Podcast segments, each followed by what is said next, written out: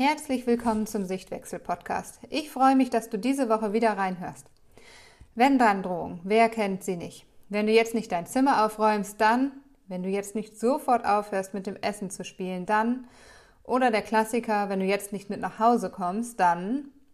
Lena hat mich gefragt, was sie tun kann, wenn sie wenn dann Drohungen angewandt hat.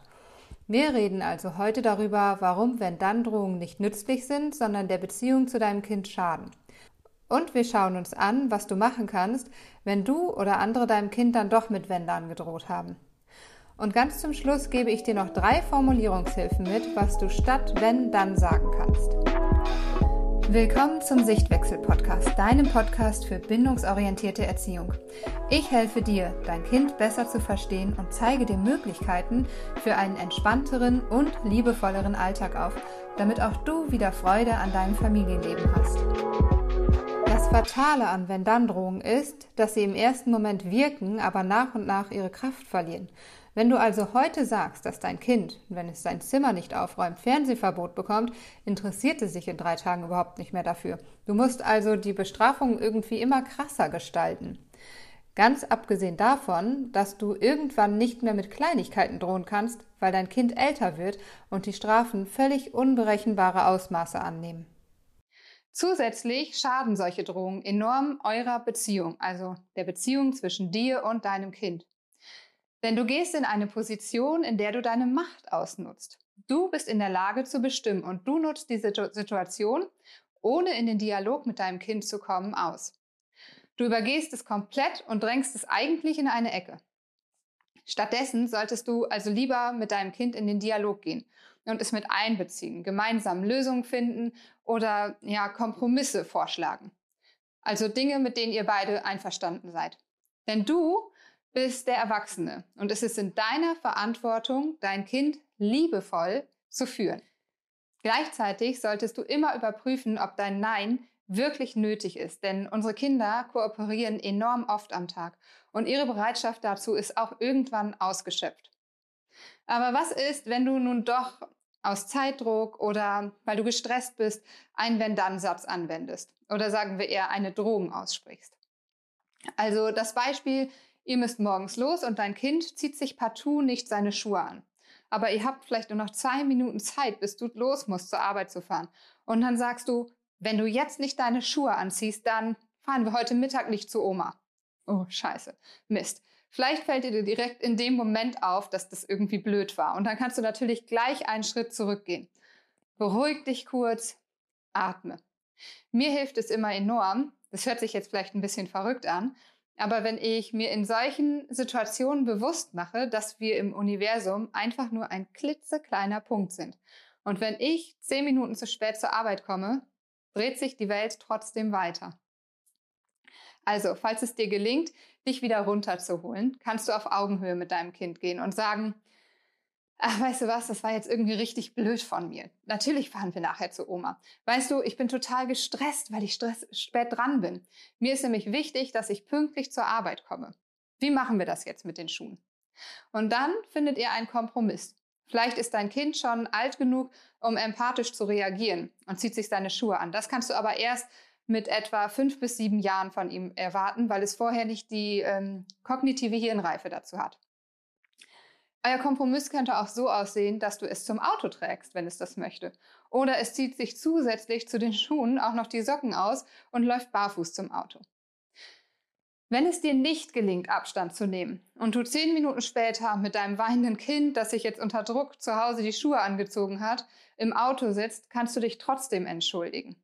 Du kannst sowas sagen wie, hey, ich weiß, das war gerade voll doof von mir.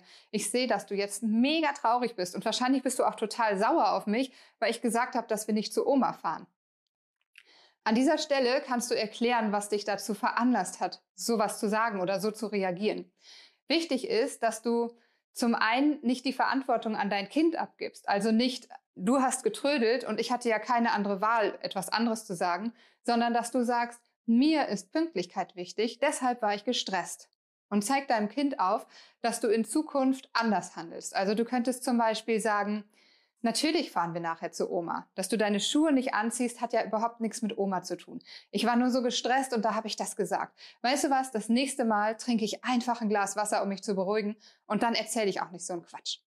Das ist total wichtig für dein Kind, weil es sieht, dass dein Verhalten keine Ausreden oder Rechtfertigungen braucht, sondern dass du ja in der Zukunft dein Verhalten verändern wirst. Wenn dein Kind oder wenn deinem Kind von anderen mit Wenn-Dann-Sätzen gedroht wird, kannst du auch dies deinem Kind erklären. Zum Beispiel bei Oma und Opa. Wenn du dort bist, dann kannst du die Situation ähm, aufgreifen und somit auch den Großeltern zeigen, dass es anders geht. Sagen wir mal, ihr sitzt am Tisch und die Oma sagt zu deinem Kind, wenn du dein Gemüse nicht auf isst, bekommst du auch keinen Nachtisch.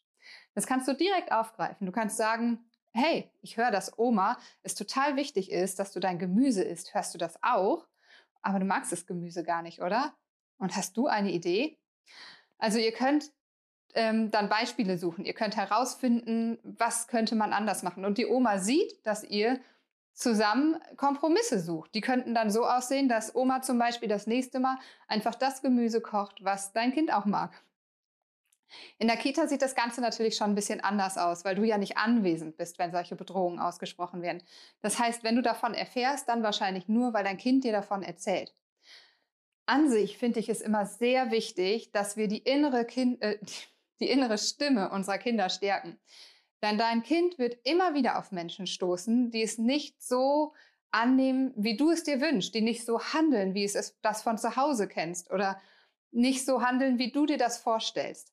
Daher solltest du deinem Kind immer altersgerecht erklären, warum Menschen so reagieren und welche Möglichkeiten es hat. Belastet die Situation in der Kita dein Kind aber zum Beispiel sehr, weil es ähm, ja vielleicht immer aufessen muss beim Essen, beim Mittagessen, dann würde ich auf jeden Fall an deiner Stelle das Gespräch mit dem Erzieher oder der Erzieherin suchen.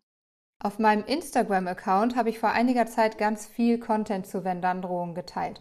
Unter anderem fünf Formulierungshilfen, was du statt Wenn-Dann sagen kannst. Die drei dieser Formulierungen habe ich dir heute mal mitgebracht. Also erstens, statt wenn du jetzt nicht mitkommst, gehe ich alleine nach Hause, kannst du sagen, ich sehe, dass dir gerade ganz wichtig ist, weiter zu rutschen. Wie wäre es, wenn du noch dreimal rutscht und wir dann nach Hause gehen?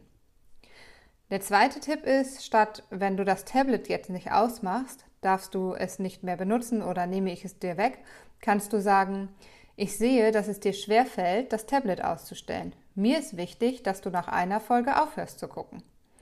Und die dritte Formulierungshilfe ist, statt wenn du die Schokolade isst, dann gibt es für dich morgen keine mehr, lieber du möchtest jetzt gerne die Schokolade essen. Ich finde, du hattest schon genug. Hast du eine Idee? Wenn du noch mehr Inhalte zu Wenn-Dann-Sätzen haben möchtest, dann guck gerne auf meinem Instagram-Account vorbei. Du findest mich auf Instagram unter Sichtwechsel-Erziehung. Ich freue mich, wenn du heute was für dich mitnehmen konntest und ähm, ja, du hoffentlich keine Wenn-Dann-Drohungen mehr anwendest oder deine Wenn-Dann-Drohungen anders formulierst, so wie ich es dir in den Beispielen gezeigt habe. Und wir hören uns in der nächsten Woche wieder. Ich wünsche dir eine ganz schöne Woche bis dahin.